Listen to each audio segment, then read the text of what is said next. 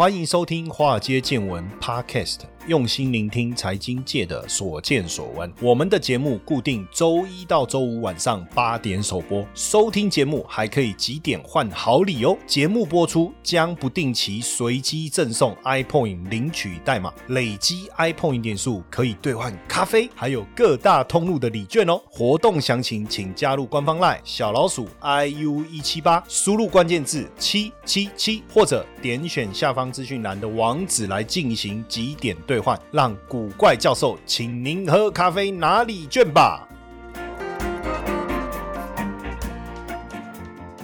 大家晚安，大家好，我是古怪教授谢承彦。这个有时候也要来一点感性的哈，你知道我今天多好笑吗？呃，我从公司下去到楼下才走没几步，你知道，通常因为我我们现在大家都是居家办公嘛，吼，所以也不太会有同学到我们教室来了嘛，吼。那偶尔就是有记者要来采访，当然记者要来采访一定会先通知嘛，那我们就会穿上比较正式的服装，那或者是要去录影，要去电视台录影，我会穿上比较正式的服装。那平常我们就居家嘛，对不对？好，就比较简便，好，就穿个这个 T 恤短裤，然后穿个夹脚拖，反正戴个口罩，想说，哎，这反正应该也不至于会有人认出来嘛，对不对？那自从上次呢，我去一个地方吃面，然后被人家直接说，哎，谢承燕，谢谢承燕老师，哦，这样子，从那时候开始，我就稍微会。注意一下自己的服装仪容。可是说真的，就在公司嘛，然后我只想说出去买个东西哦，然后要去拜拜这样子，很简单。就一走下去没几步，突然有个人靠上来，哎，我我觉得你很好笑哎。我想说，我怎么了吗？为什么觉得我很好笑？是我吗？对不对？我在节目上看到你啊，加了这一句，那应该是我了。对不对？好，应该没错。然后回头一看，啊，那哦，那跟人家打个招呼，对不对？所以我为了摆脱我平常搞笑的形象，我觉得我今天应该稍微严肃一点、正经一点，好，来跟大家分享这个内容，好不好？那今天要跟大家谈什么呢？因为最近这个有这个中国很大的事件，那大家就开始点名以前很早以前有一对兄弟，不是姐妹哦，是兄弟哦。那为什么要点名这一对兄弟？很多人也搞不清楚状况，想说这一对名人为什么最近一直出现在报纸的头版条？他们到底做了什么事情？他们说以前他们怎么样？那他们以前到底做了什么罪不可恕的事情，要被一直拿出来这个挞伐，对不对？好，那当然上次我们直播的时候呢，有一个同学。哦，就问说，老师，你可不可以介绍一下这一对兄弟，也让我们认识一下？好，那我就想说也好，所以今天呢，我们就好好来聊这一对兄弟，雷曼兄弟啊，哈，对，sorry，我不应该讲这一对兄弟，他们是三个人呐。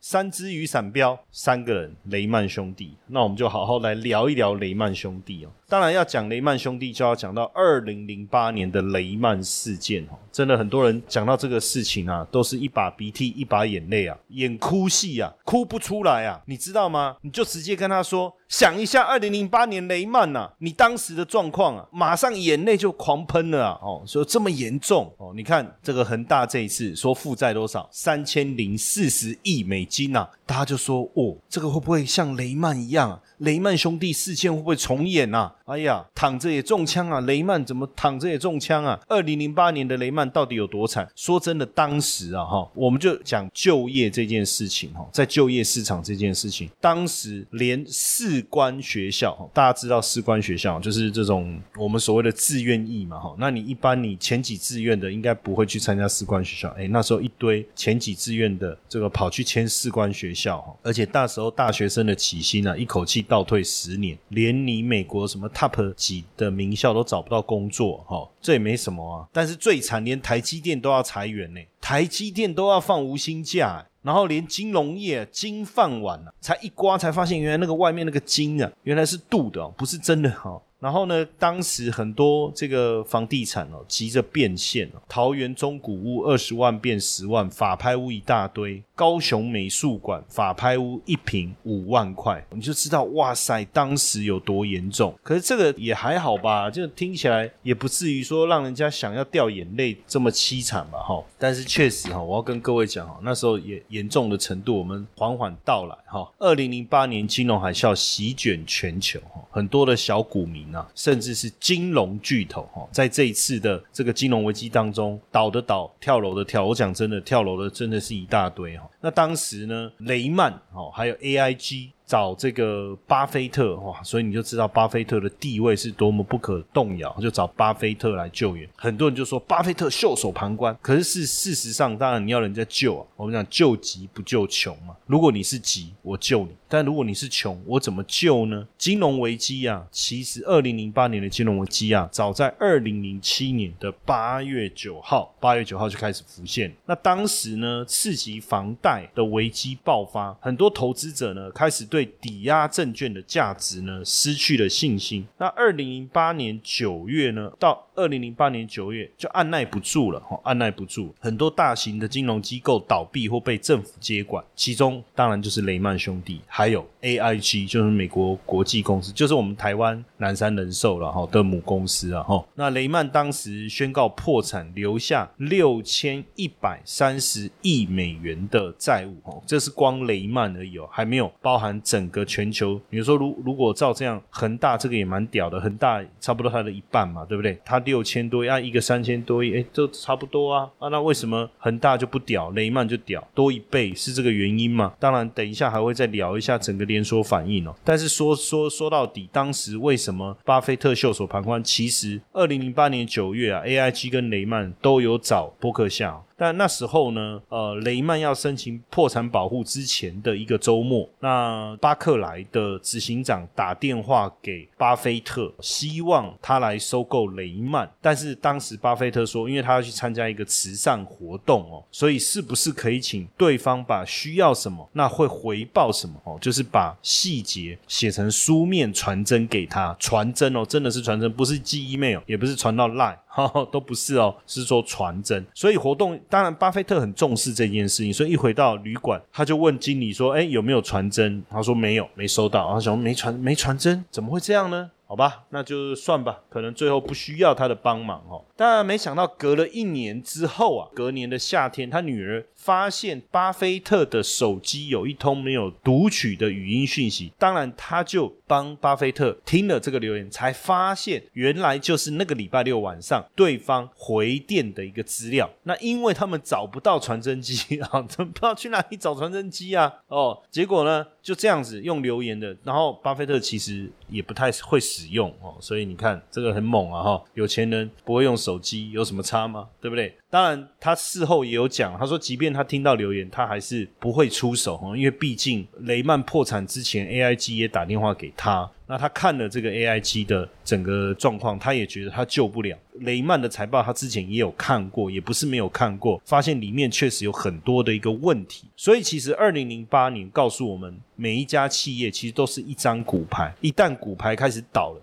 连锁反应一个一个倒下，这是非常非常可怕的一件事那说回来，这个雷曼兄弟，一八五零年呐，一八五零年哦，大家只注意听这个日期，一八五零年，人类还没有。电灯，那德国这三兄弟就创立了雷曼兄弟，来自德国的三个兄弟就创立了，所以雷曼兄弟历史是非常非常悠久的哦。你如果以二零零八年那时候算，其实他已经。一百五十八年，他经历过两次世界大战，经济大萧条，九一一恐怖攻击，连恐怖分子都搞垮不了他。可是最后的他破产，因为栽在自己最熟悉的金融商品。如果你有当时有机会到纽约的时代广场看一看雷曼兄弟的全球总部，三十二层楼高的建筑物，外面墙上播着雷曼兄弟 （Lehman Brothers） 的这个字形，刻着芝加哥、法兰克福各个城市的名字。象征雷曼兄弟这个金融王国横跨四大洲三十个国家，收换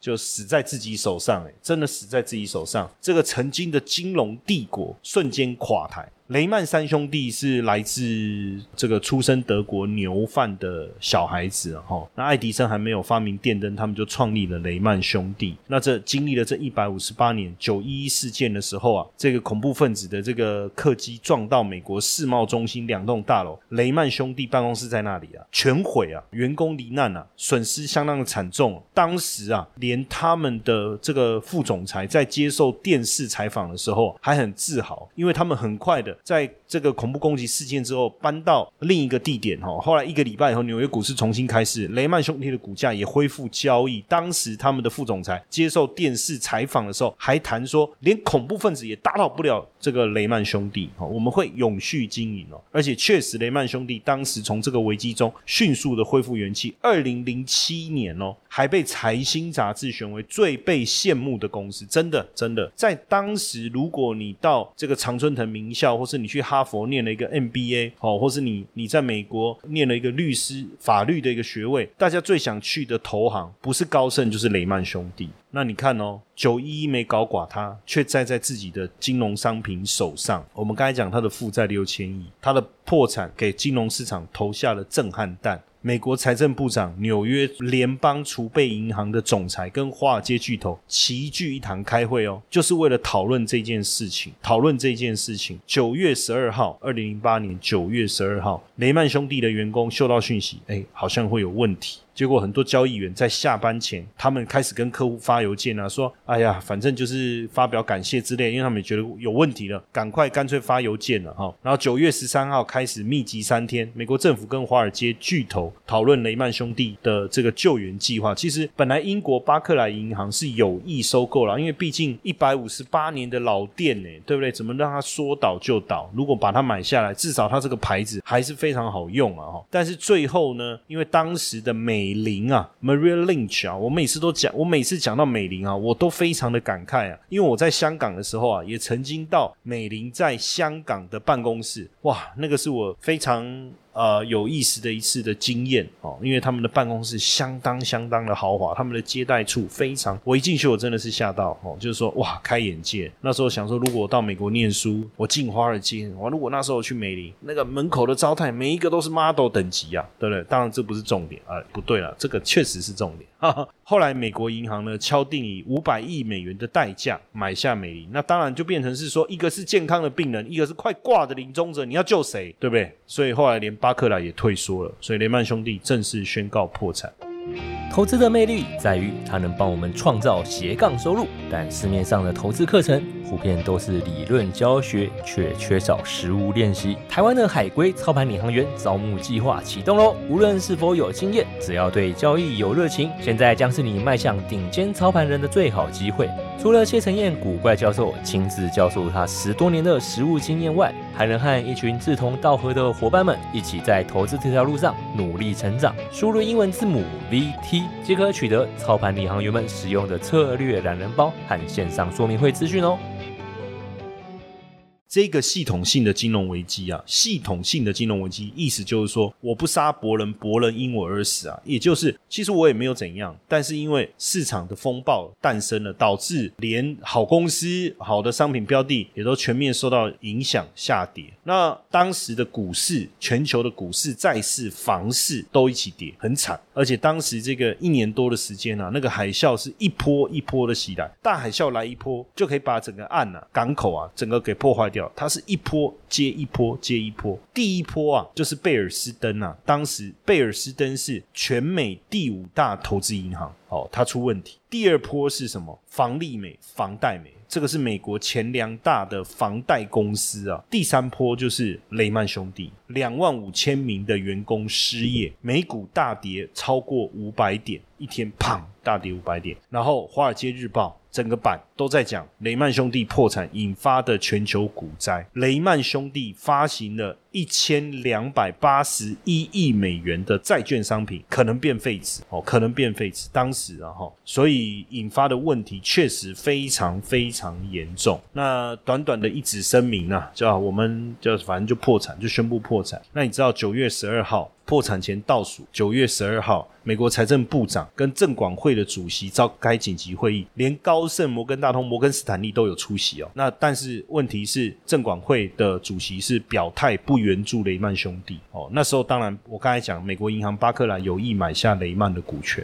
哦，有意买下。到了九月十三，越来越危急了哈，大家这个开会，而且旗下的交易部都停止各个华尔街的交易这个机构的交易，不要再交易了哦，停。然后呢，在开会的同时，AIG 也传也出问题了，哇，这下不得了了。那美国政府是拒绝为雷曼兄弟担保，所以美国银行也放弃收购雷曼兄弟，剩下潜在的买家巴克莱银行，但是来不及取得股东同意，所以巴克莱也宣布。放弃收购那一天是九月十四号，礼拜天。美国银行跟美林高层会面，收购了美林，所以雷曼兄弟这件事就无疾而终了。哦，无疾而终了。那到了九月十五号，雷曼兄弟只能宣布破产。天呐，雷曼兄弟一百五十八年的老字号，投行数一数二的大公司，在全世界各地都有据点、有办公室，超过两万多名的员工，就这样破产。交易所暂停雷曼兄弟所有的交易。当天道琼工业指数砰一个直接大跌超过五百点，所以这一波的海啸，我们刚才讲第一波，二零零七年三月到二零零八年的三月，这是第一波海啸。贝尔斯登，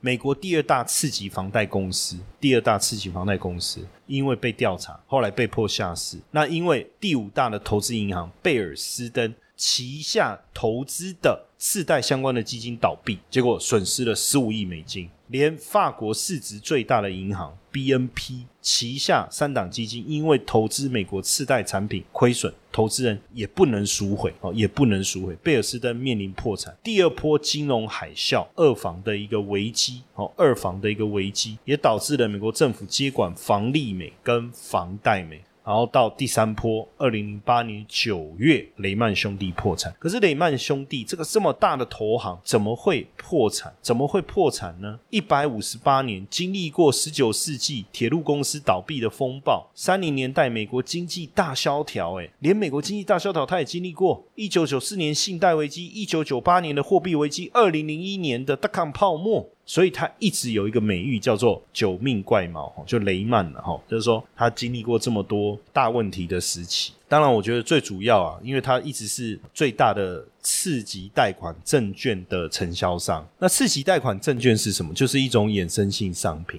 就是很多人呢，比如说在美国，他啊要贷款哦，那贷款呢，他就跟房地产公司，因为他们在美国可以跟贷款公司借钱，而不一定要跟银行借钱。那贷款公司呢，因为手上有债权，对不对？他们就把这个债权呢卖给银行哦，卖给银行，银行就把它包装成一个权利性的商品，也就是说，简单来讲，我就发行一个债券。那债主呢，就等于我们去承购这些债券，就等于我们借钱给这些要买房子的人。OK，那他就一层一层的不断的一个发行这些所谓的次级贷款的这种债券的一个商品。当然，如果说贷款人违约的话，因为我拥有债权，我其实可以拥有这个房子的一部分。但是你想一下哦，假设只有一个贷款人，只有一间房子，我们五个人借他钱，这个问题好处理。可是假设有一万人，然后有一万人借了这个房贷。然后就是一万间房子，我们把这一万间房子通通打包，打包以后呢，我们去投资了这一个次级贷款证券化的一个商品。请问这一万间房子，我我我拥有的是哪一间？而且更扯的事情是，如果直接是我们借钱给这个我讲这些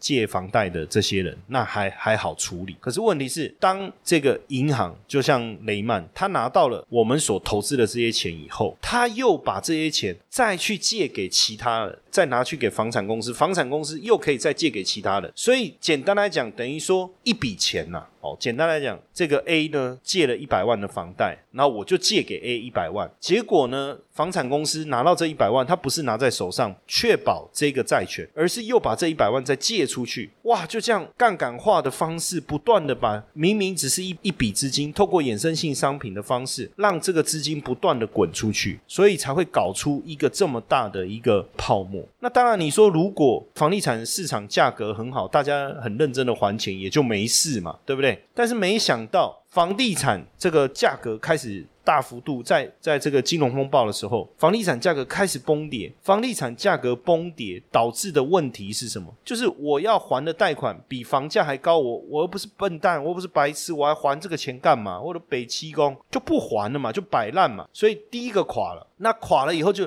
产生连锁反应了。为什么？因为垮了钱，银行势必要收回，那就连锁反应了。我跟你要，你跟他要，他再跟他要，就一串这样子搞下来，不得了，整个泡沫就这样破灭了。这到底发了几层呢？听说发了两层到三层都有，所以这个当然引发了这么大的危机，就是因为他们当时把这个刺激房贷证券的这个杠杆玩的太大，玩的太大了，所以当房价整个下跌的时候，刺激贷款的危机一旦爆发发的时候，根本无法挽救，根本无法挽救。所以整体来讲啊，当然你说这个到底问题是出在哪里？当然市场资金产能过剩的时候啊，不断的引发了投资过剩的问题、增资扩产的问题、密集 IPO 的问题哦。简单来讲就是杠杆。后来当然因为去杠杆的过程导致资金的一个紧缩，就会导致市场的一个崩坏。这个雷曼兄弟最大的问题就是资产负债的一个配置的一个错误，导致资金链断掉。坦白说，倒闭前雷曼兄弟账上所持有的资产，次贷的资产其实比例不大。拖垮雷曼的是商业不动产，因为业务太集中在不动产的固定收益，而且呢，这些资产呢都是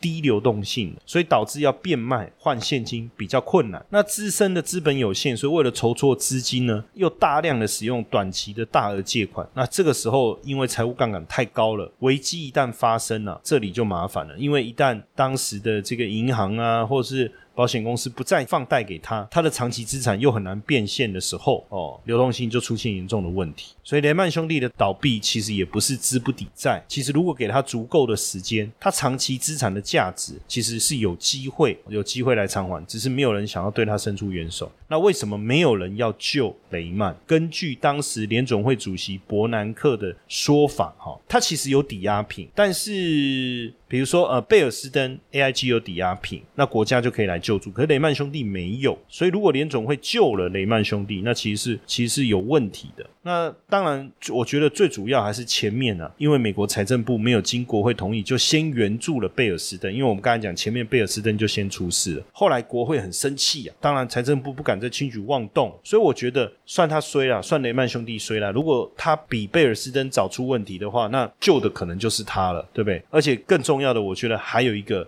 最大的问题啊，就是雷曼兄弟当时的老板啊，因为我们讲德国创办人三个雷曼，其实当然都已经过世了。雷曼兄弟的老板福尔德太不会做了，为什么呢？这个他们的 CEO 呢，福尔德呢，坦白讲，当时韩国是当时的产业银行是有机会哦，有机会也有兴趣的。但是呢，这个福尔德也不知道在摆什么姿态，哦，还欲擒故纵，对不对？挑三拣四的嘞，对不对？哦，感觉就很不真诚。可能是他觉得反正政府一定会救他吧，是不是？而且他业界的名声也不好，大家觉得他特别傲慢，又没有礼貌，何必理他呢？当然，就有时候就是这样了哈，有时候就是这样。所以如果你没有这个一开始做好，后面影响很大。所以就是我像我刚才讲的哈，刺激贷款，哦，刺激房贷，就是美国发展专门借钱给信用比较差的房贷机构，这些机构乘坐的房贷叫做刺激房贷 （subprime） 哦，mortgage 就是房贷机构专门借钱给信用比较差的这种房贷，也就是银行不做的。那当然，华尔街金童想到一个方法，把这些贷款打包变成这个债券，然后再卖给债券市场的投资人，那是不是就抽到钱了？哎，你看哦，比如说你欠我钱，当然我钱已经借你，所以我手上就没有钱，那我就把这个债权呢卖给另外一个人，我的钱就拿回来了，然后债务呢似乎也转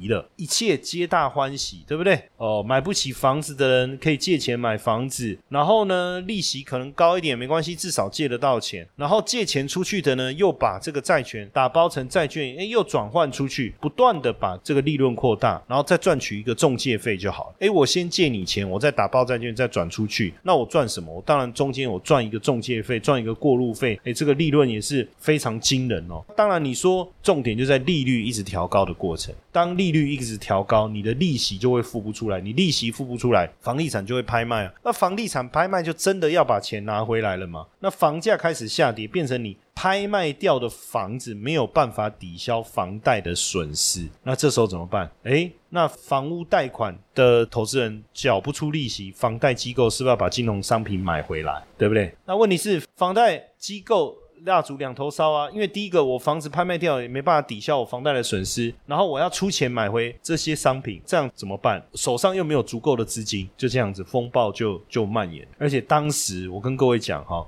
这个像雷曼兄弟的这个 BNC Mortgage 啊哈。这个就是雷曼兄弟旗下一个发展次级房贷的的机构哈，那他乘坐的次级房贷是一百四十亿美金，是当时雷曼兄弟市值的六倍。你看，你大概就理解这个夸张的一个一个程度了哈。当时也不能怪雷曼呐，因为当时不止雷曼呐，花旗啦、美林呐、哦摩根斯坦利啊，大家都在玩这个游戏。那差别在哪里？差别就是投入的比重啊。投入的比例啊，差多少的问题啊？所以你看哦，这种证券化的产品一旦出了问题哦，一旦引发了道德风险哦，那很多钱收不来就变呆账。所以等于当时雷曼就是玩火自焚。而且我们回顾这个过去啊，华尔街的金融危机啊，包括一九八零年的储贷危机啊，这个有机会我们也再来跟大家聊一聊。还有一九九零年的长期资本管理 （LTCM） 啊，诺贝尔经济学奖所设的这个基金倒闭的危机啊，这过程。其实都一模一样啊，一模一样，基本上都是因为道德风险或是自以为这个自以为是所引发的整个金融市场的一个风暴哦，所以引发的金融市场的风暴。当然，你说是不是呃，所有人都因此而而这个大幅度亏损？当然是，但是还是有得利者啊。像我们之前讲到拍成电影嘛，哈，这个有拍成电影的哈，那里面也包括这个基金的管理者，一个医生，对不对？还有。这一位啊，叫 David 哈，David。那当时他就是一个对冲基金的经理人。那当时呢，这个 David 呢，从二零零七年十月开始，就在各种场合哈，公开毫不掩饰的指责雷曼犯的各种错误，而且他把他自己基金一半的钱都拿来放空雷曼哦，甚至呢，他把这个盛名在外雷曼的这个的财务长卡兰把他赶下台。然后当时 David 的基金是六十亿美金嘛，奋不顾身啊，跟这个总资产高达六千四百亿美元的金融巨兽雷曼对战了，哈，哇，他的绿光资本才十二年的历史，凭什么去击倒这一百五十八年经验的老祖宗啊？其实，呃，这个也给我们一个非常重要的学习的一个经验啊，就是说，小虾米有时候还是可以弄倒大金鱼的，哈，在这一波雷曼垮台当中，他赚了十亿美金。如果大家对这个我们刚才讲这个雷曼这个整个故事啊，包括次级房贷有兴趣啊，呃，你可以去找一本书，叫做《大卖空》，也有演成电影。哦，就刚才我在讲，呃，里面的这个几个非常厉害看空这个这个次级房贷的市场而大赚一笔的几个高手，里面电影演的是非常非常的贴近当时真实的情况。大家如果有兴趣啊，去看书也好看电影也好，至少让你对整个金融市场曾经发生过的历史有比较深刻的体悟哦。太阳底下没有新鲜事，金融市场也是一样哦。往往已经发生过的事情，在人类没有汲取教训的情况下，很有可能再度发生。当然，呃，很多人在拿这次中国大陆恒大的事件来做一个比拟，到底不一样啊？坦白讲，呃，我们在持续观察。当然，有人说很可怕。会像雷曼事件，有人说根本不可能哦，但会还是不会？我觉得最后还是有待于有智慧的人来去解决这件事情哦。那当然，如果解决不了，放任它不断的这个恶化下去，确实有可能。那到时候该怎么办？我们也得谨慎小心了。那我们今天的分享就到这边，谢谢大家的收听，晚安。你时常听到“财富自由”这四个字，却不知道实际上该如何达成吗？每天上下班规律作息，是不是已经觉得疲惫不堪了呢？常说投资理财很重要，但是该从哪里开始入门呢？比特币投资，相信大家都有听过，但是却不知道该从何开始。因此呢，我们开设了一门比特币新手变行家，听名字就知道你是新手，也适合上课。除了有完整的基础策略课程两百分钟，还有一百分钟的实战直播，每个月。可以让大家在线上和老师一同练习。另外，古怪教授还额外提供学员免费申请十 USDT 的奖学金。这么完善的课程，你你还在等什么？课程原价六千六，现在五折优惠，只要三千三！立刻加入官方 LINE 小老鼠 IU 一七八，输入关键字 BTC，取得课程优惠资讯，还送你免费的比特币教学懒人包。